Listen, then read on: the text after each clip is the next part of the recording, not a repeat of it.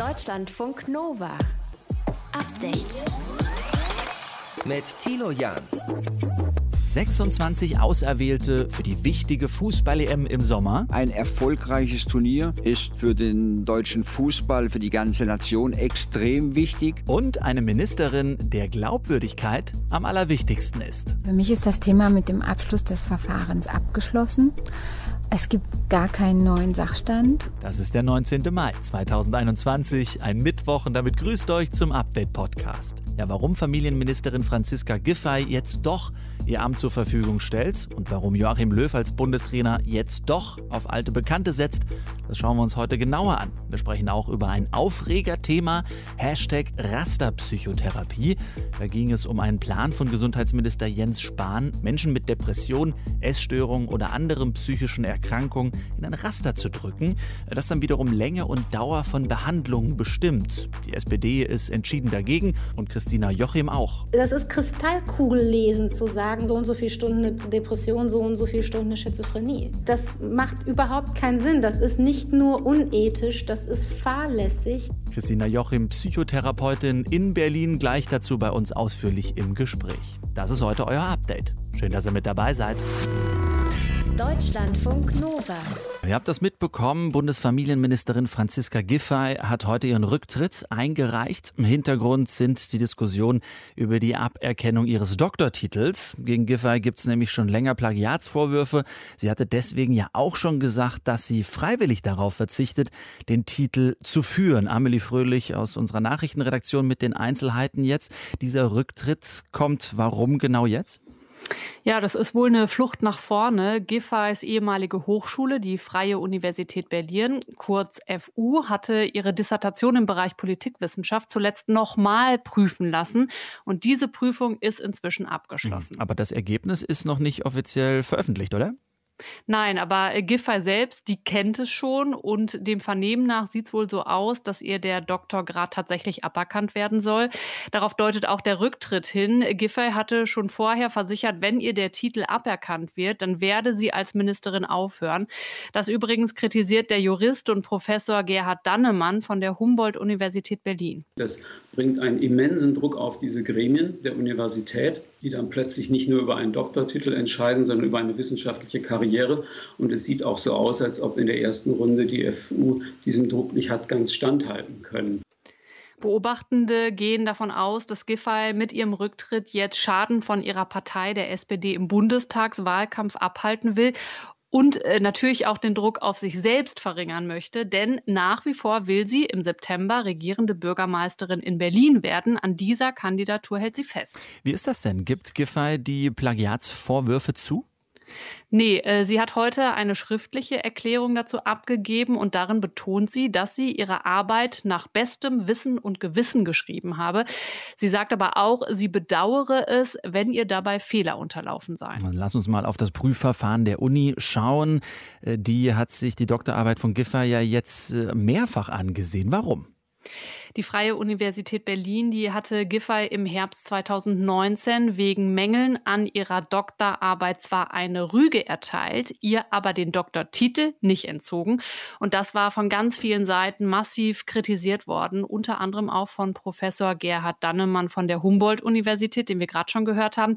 Er ist außerdem Mitarbeiter bei der Internetseite Froni Plug Wiki, die Doktorarbeiten untersucht und Plagiatsvorwürfen nachgeht. Es schien mir, dass die Kommission äh, relativ freundlich geurteilt hat. Also im Broniplug-Wiki sind, ich glaube, 117 oder 119 problematische Stellen belegt worden. Aber die FU, diese Kommission, hat nur 27 davon für bedenklich gehalten und auch ein paar für völlig unbedenkliche, wo wirklich lange, lange, lange Wortlaut von woanders übernommen wird, ohne irgendwo auf die Quelle hinzuweisen. Das also zur Kritik am ersten Prüfverfahren. Die Freie Universität Berlin hat das Verfahren dann letzten November nochmal neu aufgerollt. Das haben wir ja gerade gehört, Giffey soll lange Textabschnitte abgeschrieben haben. Was wird ihr noch vorgeworfen? Sie soll zum Beispiel auch Aussagen ganz oder zum Teil mit Quellen belegt haben, die, so der Vorwurf, willkürlich gewählt worden seien oder mit denen sich die Textstelle zumindest nicht ausreichend belegen lasse. Professor Dannemann fasst das Problem so zusammen. Es lag an dem Umgang mit Quellen. Da wurden also elementare handwerkliche Regeln verletzt. Giffey ist ja bei Weitem nicht die erste Politikerin, gegen die es Plagiatsvorwürfe gibt oder gab, muss man ja leider so sagen. Mhm. Wir erinnern uns zum Beispiel an die ehemalige Bundesbildungsministerin Annette Schawan oder den früheren Bundesverteidigungsminister Karl Theodor zu Guttenberg. Auch diese beiden sind wegen der Vorwürfe letztlich ja dann auch zurückgetreten. Mhm. Wir halten fest, heute Bundesfamilienministerin Franziska Giffey tut das auch, ist auch zurückgetreten. Grund sind Plagiatsvorwürfe gegen sie. Informationen dazu waren das von Amelie Fröhlich, unserer Nachrichtenredaktion. Giffey's Posten soll übrigens bis zur Bundestagswahl von Justizministerin Christine Lambrecht übernommen werden. Deutschlandfunk Nova. Update. Mal scheint sie in Reichweite zu sein und mal wieder nicht. Eine Waffenruhe im Konflikt zwischen Israel und der palästinensischen Hamas. Am Vormittag, da haben beide Seiten einen Bericht dementiert, wonach es eine Waffenruhe ab morgen früh geben könnte aber dann doch wieder nicht. Gleichzeitig tut sich die internationale Gemeinschaft wirklich schwer geschlossen, mit einer Stimme und mit einem sofortigen Stopp der Kämpfe aufzutreten und das zu fordern, was ja eigentlich noch mehr Angriffe und Tote verhindern könnte. Woran es genau liegt, das wollen wir uns genauer anschauen mit dem Experten für internationale Politik, Thomas Jäger von der Uni Köln. Schönen guten Tag, Herr Jäger. Grüße, Herr Jäger. Eigentlich klingt es ja unglaublich. In der vergangenen Nacht aber hat sich der UN-Sicherheitsrat zum vierten Mal in acht Tagen zu einer Dringlichkeitssitzung getroffen getroffen und konnte sich trotzdem nicht auf eine gemeinsame Stellungnahme einigen. Offenbar lag es an den USA. Wo hakt's? Ja, die Vereinigten Staaten lehnen die Resolution ab, für die alle anderen 14 sind. Warum? Weil sie sagen, man kann die Angriffe der Hamas und die Verteidigung Israels nicht gleichsetzen. Man kann nicht hergehen und kann sagen, beide müssen deeskalieren, sondern es muss klar drinstehen, die Hamas hat angegriffen, Israel hat sich verteidigt. Wenn das nicht drinsteht, dann können wir nicht zustimmen. Und man kann nicht einfach hingehen und sagen, ganz egal, wie der Konflikt losgetreten wurde, jetzt muss er erstmal stoppen? Ja, Wissenschaftler machen sich da übrigens einfach. Denn häufig ist ja die Frage unklar, wer hat angegriffen. Und dann ist so in der Wissenschaft eine Überlegung, na, angegriffen hat der, der nicht aufhört. Aber in der Realität ist das anders, weil rechtliche Fragen damit verbunden sind, politische Interessen damit verbunden sind, auch, auch militärische Ziele hm. auf beiden Seiten. Denn Israel hat ja deutlich gesagt, dass sie militärische Ziele jetzt noch zerstören wollen, um die Sicherheit ihres Landes in Zukunft gewährleisten zu können. Also nicht nur für den Moment. Und die Vereinigten Staaten, das muss man wohl so sehen, schützen Israel in diesem Prozess eben hier in den Vereinten Nationen ab. Hm. Bei den EU-AußenministerInnen lief es ähnlich ab. Äh, die hatten sich gestern ja nachmittags getroffen zu einer Videoschalte. Hier hat Ungarn blockiert bei dieser gemeinsamen Haltung. Das ist ja auch nochmal kein gutes Zeichen auf einer Suche nach einer Lösung, oder? Naja, die Europäische Union, das wäre jetzt die gute Nachricht, ist eigentlich egal, was die da entscheiden, weil die haben sowieso keinen Einfluss und es ist völlig wurscht, auf der zweiten Seite ist es aber wie bei vielen anderen Fragen, auch in der Frage der Nahostpolitik in der EU, schrecklich. Weil es gibt auf der einen Seite, Sie haben das jetzt angesprochen, Ungarn, das sehr israelfreundlich ist. Es gibt aber auch ein paar skandinavische Staaten, die würden am liebsten morgen einen palästinensischen Staat anerkennen, den es noch nicht gibt. Deutschland schwankt da wieder mal so wie häufig in der Mitte. Mhm. Also die EU einigt sich auf nichts, aber das ist nicht dramatisch, weil es hätte keine Änderung zur Folge. Äh, gäbe es denn überhaupt äh, irgendeine Lösung, beziehungsweise wer könnte denn überhaupt äh, was ausrichten in dem Konflikt? Frankreich hat ja, wenn ich es richtig weiß, einen ganz guten Gesprächskanal mit Ägypten und Jordanien. Ja, also diejenigen, die schon vermitteln, sind erstmal die Vereinigten Staaten. Die sind zwar auf dem falschen Fuß erwischt worden, die wollten diesen Konflikt jetzt überhaupt nicht. Sie haben dann aber einen richtigen Fachmann hingeschickt, Hadi Armer aus dem State Department, jemand, der sich wirklich in der Region auskennt, sich in den Konflikten auskennt, aber so weit weg vom Präsidentenbüro ist, mhm. vom Weißen Haus, dass er letztlich keinen Einfluss hat. Und seine Bemühungen haben genau das große Problem offenbart. In Israel konnte er mit der Regierung reden, wenn auch nicht mit dem Außenminister, aber mit ein paar Kollegen dort. Aber mit der Hamas spricht ja keiner. Er ist dann von dem Präsidenten Abbas empfangen worden, aber der gehört zur Fatah. Das ist die andere Fraktion bei den Palästinensern. Die USA halten die Hamas wie die Europäer für eine Terrororganisation. Israel hält sie für eine Terrororganisation, mit denen spricht man nicht. Und wie soll man Verhandlungen führen, wenn man nur mit einer Seite spricht? Mhm. Deswegen braucht man jemanden, der auch mit der Hamas spricht. Und das sind zum Beispiel die Ägypter. Die Ägypter, die ja an Gaza auch territorial angrenzen, sind dafür bekannt, dass ihre Geheimdienste gute Fäden in Gaza hinein haben, Gesprächskontakte knüpfen können. Und das sind diejenigen, die am Ende diese Waffenruhe irgendwie vermitteln werden. Israel und die Hamas weisen Berichte über eine Waffenruhe zurück. Die internationale Gemeinschaft weiß nicht so richtig, wie ihre Haltung ist. Und der deutsche Außenminister, der will nach Israel und in die Palästinensergebiete reisen. Das ist der aktuelle Stand in diesem Konflikt. Thomas Jäger, Politikwissenschaftler der Uni Köln, war das für uns mit der Analyse. Deutschlandfunk Nova. Update. Ja, Gesundheitsminister Jens Spahn wollte Einschnitte in der psychotherapeutischen Versorgung vornehmen. Ein Raster sollte festlegen, wie lange ein Patient, eine Patientin behandelt wird. Der Gesundheitsausschuss im Bundestag hat da heute drüber gesprochen und sich beraten und die SPD sagt klar, nö, das ist ein Eingriff in die Therapiefreiheit, der darf so nicht kommen. Was dieser Eingriff genau bedeuten würde, sprechen wir drüber mit Christina Jochim, Psychotherapeutin in Berlin und Vorstandsmitglied bei der Deutschen Psychotherapeutenvereinigung. Schönen guten Tag, Frau Jochim. Schönen guten Tag. Wie läuft das bislang bei Ihnen, wenn jemand mit einem psychischen Problem zu Ihnen in die Praxis kommt? Wie viel Zeit nehmen Sie sich für die Diagnostik und die Behandlung? Hier gibt es klare Vorgaben im Rahmen der Richtlinienpsychotherapien. Psychotherapeutische Sitzung sind 50 Minuten. Zum Kennenlernen, man stellt eine Anamnese, eine Diagnose und individuell an Patienten, Patientinnen orientiert, stellt man einen Behandlungsplan auf. Und dann erfolgt eben eine Beantragung einer sogenannten Richtlinienpsychotherapie, die ist individualisiert und alles im Rahmen der sogenannten Richtlinienpsychotherapie. Sprich, da gibt es jetzt schon eine gute Transparenz und Vorgaben für die Behandlung psychischer Erkrankungen. Warum ist es so schwierig, in der Psychotherapie nach einem Raster vorzugehen? Individuen passen nicht in ein striktes Raster, das für jeden gleich gelten soll. Das ist so ein bisschen so, wie wenn Sie Wissen Sie, psychische Erkrankungen unterliegen ja der Stigmatisierung. Das bedeutet, dass alles Psychische manchmal leider ein bisschen abstrakt wirkt, weil wir das so gesellschaftlich vermittelt haben. Aber wenn wir das mal trotzdem im somatischen Bereich vergleichen, dann wäre das ungefähr so, als würde ein Chirurg sagen, so, vier Stunden vorbei.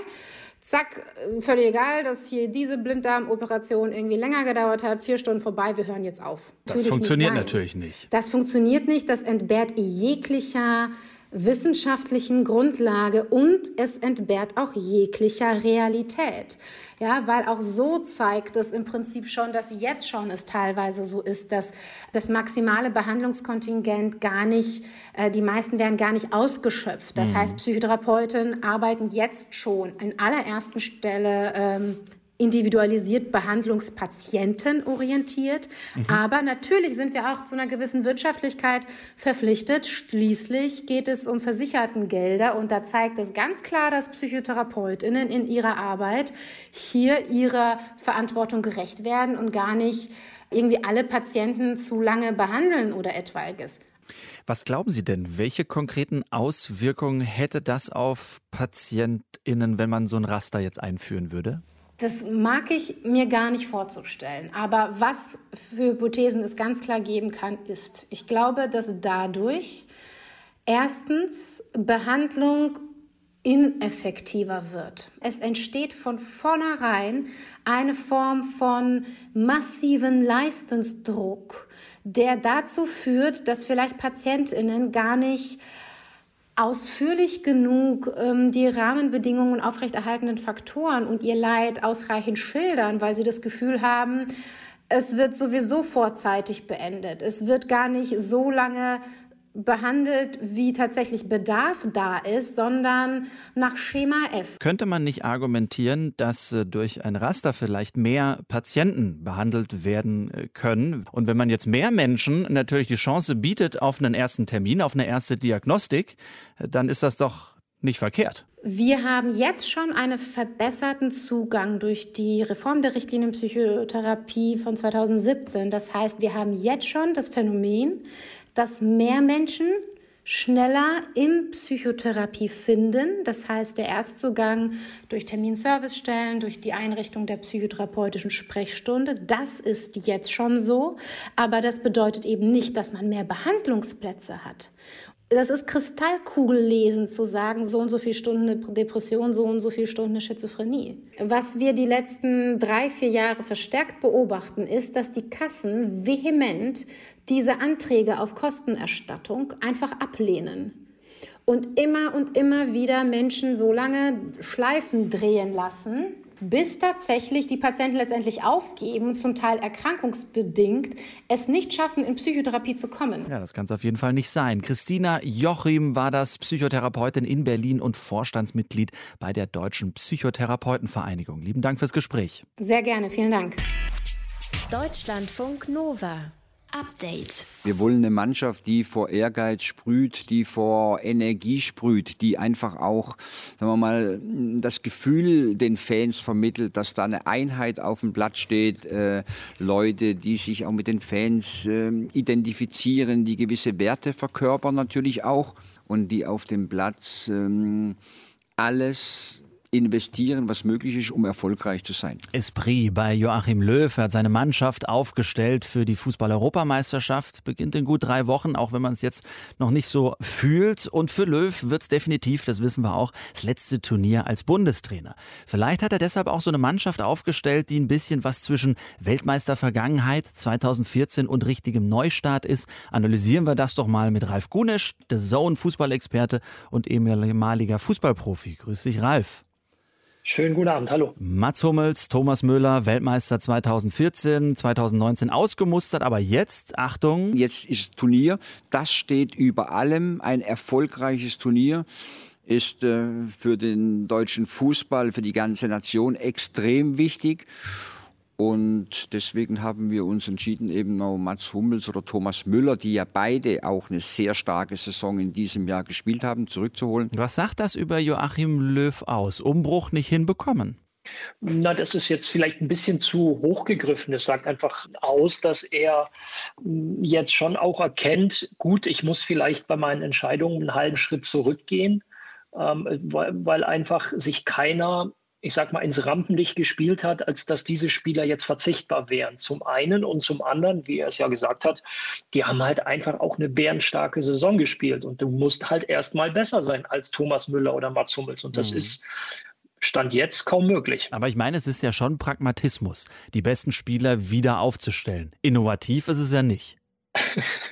Naja gut, ähm, innovativ hin oder her. Letztendlich geht es darum, das Turnier erfolgreich zu gestalten. Und das tust du am besten, wenn du die möglichst besten Spieler zur Verfügung hast, beziehungsweise das auch nutzt. Deswegen ja auch Kevin Volland, der zum Beispiel lange Jahre beziehungsweise lange Zeit ja gar nicht auf dem Schirm war, aber jetzt mhm. sich in Frankreich nochmal weiterentwickelt hat, nochmal zurück zu alter Stärke gefunden hat. Und dann ist es folgerichtig, wie ich finde, dass man auf diese Spieler zurückgreift, eben weil, das gehört halt auch ein bisschen zur Wahrheit, die Lücken, die sie hinterlassen haben, nicht zufriedenstellend erfüllt wurden. Mhm. Kevin Volland spielt bei AS Monaco aktuell. Äh, Gibt es denn für dich in dieser Aufstellung sowas wie einen Leader? Na, ich denke, du hast natürlich mit äh, Mats Hummels, mit Manuel Neuer, mit Toni Kroos und auch mit Thomas Müller schon so eine Achse. Gündogan nicht zu vergessen, einfach Leute, die unheimlich viel internationale Erfahrung haben, die schon Ende 20, Anfang 30 sind. Mhm. Das brauchst du aber auch. Also das äh, nur irgendwie mit 21-Jährigen da das Turnier ähm, aufzumischen, das wird nicht funktionieren. Selbst wenn man so Favoriten wie Frankreich nimmt, da sind schon auch viele bei, die das ein oder andere Champions League-Spiel schon gespielt haben. Aber braucht man für so ein Team nicht auch ein bisschen so eine Überraschung? Ich kann mich noch an die Nominierung von Odonkor erinnern, der ja dann auch äh, kein unwesentliches, wichtiges Spiel für Deutschland hingelegt hat. Gibt es so einen Überraschungsspieler für dich in dem Aufgebot?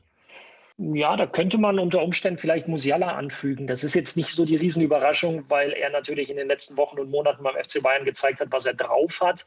Aber gerade was die Erfahrung und so weiter angeht, da fehlt ihm halt noch ein bisschen was. Aber er kann halt dieser Spieler sein, wenn es vielleicht mal ein knappes Spiel ist oder du bist vielleicht ein Tor hinten dran, reinschmeißen ähm, und einfach nur so und jetzt äh, spiel einfach. Völlig unbekümmert. und ich glaube, das ist in seinem Alter, in seiner Lebensphase, in seiner fußballerischen Lebensphase, ist, ist er da noch sehr unbekümmert und unvorbelastet und ja, geht los und macht Swiodonko gegen Polen, der dann halt was ganz Entscheidendes vorbereitet. Ja, so war das. Auf den Moment hoffen wir. Äh, dann natürlich, also wenn ich das so zusammenfassen darf, dann äh, siehst du es gar nicht so pragmatisch, sondern sagst, nee, da ist eine gute Truppe, die kann bei der EM ordentlich was reißen. Ja, ich finde, äh, dass halt die Mischung passt. Also du hast wirklich diese Erfahrenen, du hast die Älteren und du hast halt Leute, die für die es das erste Turnier ist und die sich jetzt einfach mal austoben wollen. Und das ist grundsätzlich eine ganz gute Mischung.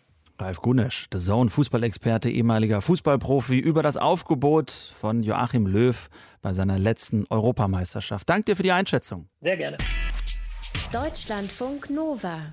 Update. Stabilität, Erfahrung und Führungsstärke, ja, das haben Mats Hummels und Thomas Müller für den Fußballbundestrainer Joachim Löw und deswegen sind sie auch zurück im Team. Und wir wissen, dass eine erfolgreiche Mannschaft natürlich aus ganz unterschiedlichen AkteurInnen mit unterschiedlichen Stärken besteht. Das ist nicht nur im Fußball so. Wir haben Deutschlandfunk Nova Reporter Matthias von Lieben beauftragt, mal rauszufinden, was ein erfolgreiches Team ausmacht.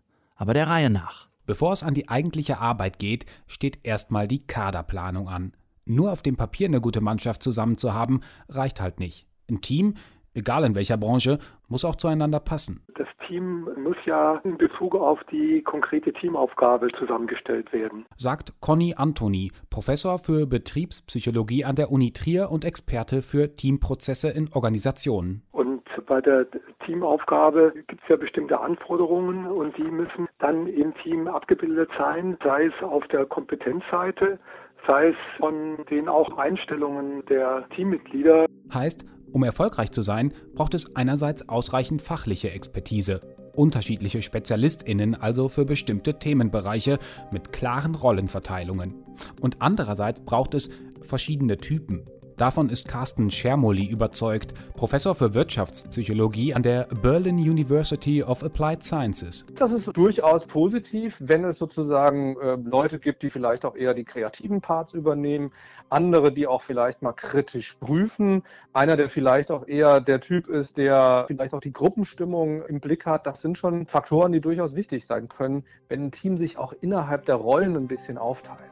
Schermoli meint, Diversität in jeglicher Hinsicht ist ein absoluter Treiber. Sowohl für die Arbeitsleistung, also den tatsächlichen Output, als auch für die Stimmung und Kreativität in Teams. Um erfolgreich zu sein, braucht es aber auch eine Art gemeinsames Commitment, sagt er. Jedes einzelne Mitglied sollte sich für den Gesamterfolg des Teams verantwortlich fühlen und auch darauf hinarbeiten. Sonst gerate das sensible Gefüge schnell in eine gefährliche Schräglage. Die Voraussetzung dafür eine gemeinsame Vision. Und die entwickelt man nach der abgeschlossenen Kaderplanung in einer Art Trainingslager, sagt Teamexperte Conny Antoni. Also wenn ich im Team eben gemeinsam zusammensitze und mir einen Plan mache, was ich als Team eben sowohl erreichen will, mit welcher Strategie und Taktik ich dann vorgehe, wie auch dann natürlich, dass ich das mal vielleicht konkret auch einübe, insbesondere dort, wo eben konkret Handlungsweisen gefordert sind, dass man das mal schon durchspielt, damit dann die einzelnen Aktionen auch richtig sitzen und ineinander greifen. In einem Team, in dem Prozesse kognitiv ablaufen, würden Mitarbeitende laut Anthony irgendwann ein blindes Verständnis füreinander entwickeln. Teamkognition nennt sich das in der Psychologie. Und die resultiert im besten Fall irgendwann in einem transaktiven Wissenssystem, in dem alle voneinander wissen, was sie können, aber auch was nicht. Je mehr man an schon Vorverständnis hat wo man miteinander kooperieren kann und das nicht nochmal explizit sozusagen klären muss im Prozess, desto vorteilhafter ist es, weil dann eigentlich die Konzentration auf die wirklich situativ auftauchenden Dinge sich fokussieren kann. Wenn also Laufwege stimmen und Standards einstudiert sind, ist das eine gute Voraussetzung für späteren Erfolg und ganz generell auch für eine angenehmere Arbeitsatmosphäre. Die ist aber auch noch von anderen Faktoren abhängig, sagt Carsten Schermoli. Also eine gute Arbeitsatmosphäre ist dann da, wenn das vorherrscht, was wir in der Psychologie partizipative Sicherheit nennen. Ja, also wenn Menschen sich auch trauen können, ihre Meinung zu sagen, wenn sie auch mal jemanden unterbrechen dürfen und sagen können, hey, ich sehe das anders, wenn man auch mal einen Fehler machen darf, sich trauen darf. Zu viel Hierarchie, Druck, Angst und Wettbewerb kann der Teamarbeit aber auch schaden. Ein Führungsstil, der auf Verantwortungsübertragung und Shared Leadership setzt, der zahle sich langfristig mehr aus. Aber was, wenn ein Teammitglied nicht mehr mithalten kann? Oder aus der Reihe springt, einfach keinen Bock mehr hat, die Kollegen runterzieht und seine Ziele nicht erreicht, dann muss man doch auch einfach mal die Reißleine ziehen und jemanden rausschmeißen, oder? Netflix-Gründer Reed Hastings würde es jedenfalls sofort tun, ganz emotionslos. Denn so jemand würde bei ihm ganz sicher durch den sogenannten Keepers-Test fallen. Was dahinter steckt, hat er im September dem US-Fernsehsender CBS erzählt. We're like a professional sports team.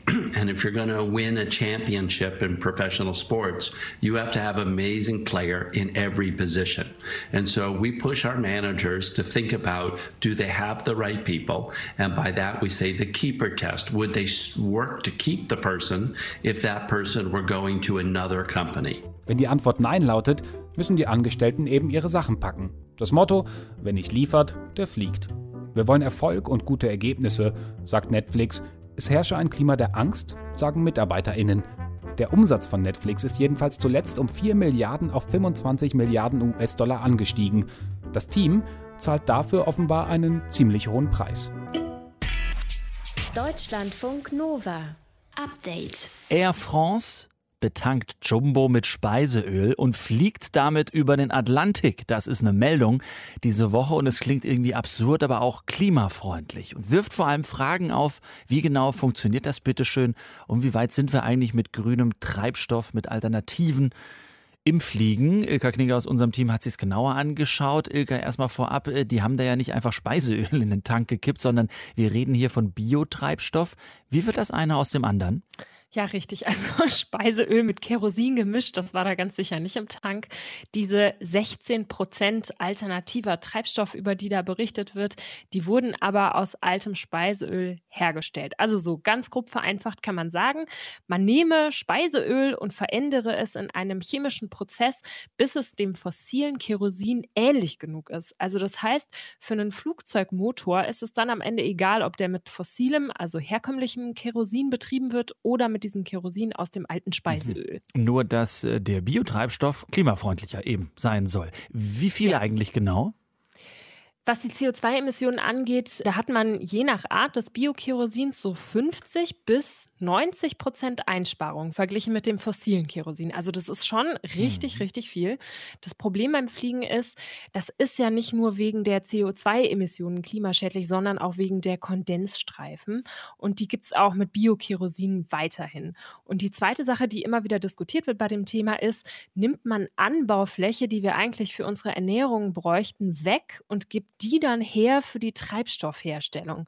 In diesem speziellen Fall, da ist das auf jeden Fall weniger Problem, denn hier bei Air France, da ist mit Used Cooking Oil, also mit Altspeiseöl gearbeitet worden. Das ist also schon vorher in der Lebensmittelindustrie in irgendeiner Weise genutzt worden.